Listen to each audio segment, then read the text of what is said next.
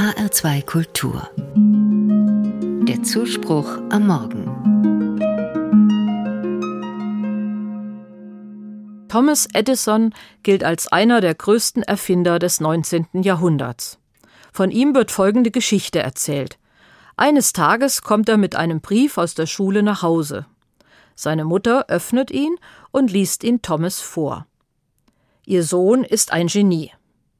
Diese Schule ist zu klein für ihn, und sie hat keine Lehrer, die gut genug sind, ihn zu unterrichten.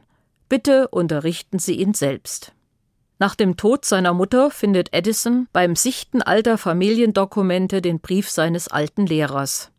Darin stand Ihr Sohn ist geistig behindert. Wir wollen ihn nicht mehr in unserer Schule haben. Beeindruckend ist, dass seine Mutter ihren Sohn nie wissen ließ, was andere über ihn dachten. Sie glaubte fest an ihn. Diese Geschichte stimmt im Kern, wurde aber ein wenig ausgeschmückt. Tatsächlich ging Thomas Edison nur wenige Monate auf die Regelschule. Dort dachten einige Lehrer, er sei geistig zurückgeblieben. Er erzählt seiner Mutter davon, sie beschwert sich wütend beim Klassenlehrer, nimmt ihn aus der Schule und unterrichtet ihn von da an selbst.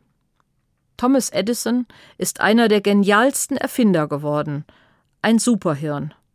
Durch seine Tüfteleien hat er über 2000 Dinge entwickelt und über 1000 davon patentieren lassen. Zum Beispiel die Glühbirne. Aber er hat eben auch viele Rückschläge erlitten.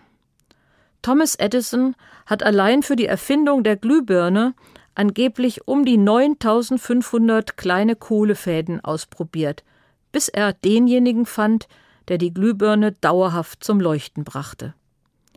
Nach dem tausendsten Versuch sprach ein Mitarbeiter vom Scheitern. Dennoch hat er nicht aufgegeben.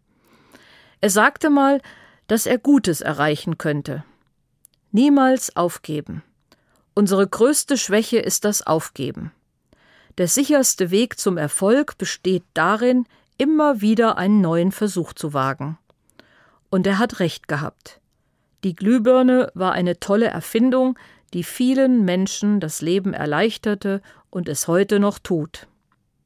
Nicht müde werden, Gutes zu tun. Das bezieht sich längst nicht nur auf Erfindungen. Das bezieht sich vor allem auf Hoffnung und Zuversicht.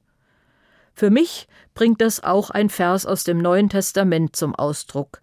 Lasst uns aber Gutes tun und nicht müde werden, denn zu seiner Zeit werden wir auch ernten, wenn wir nicht nachlassen. Gutes tun sollen wir, solange wir Zeit haben, rät Paulus. Gutes tun nicht nur dann, wenn unser Mut belohnt wird und wir berühmt werden oder wenn wir auf mediale Aufmerksamkeit hoffen können. Ich glaube fest, unser Gottvertrauen schenkt uns die Kraft, geduldig am Guten für unsere Welt zu arbeiten.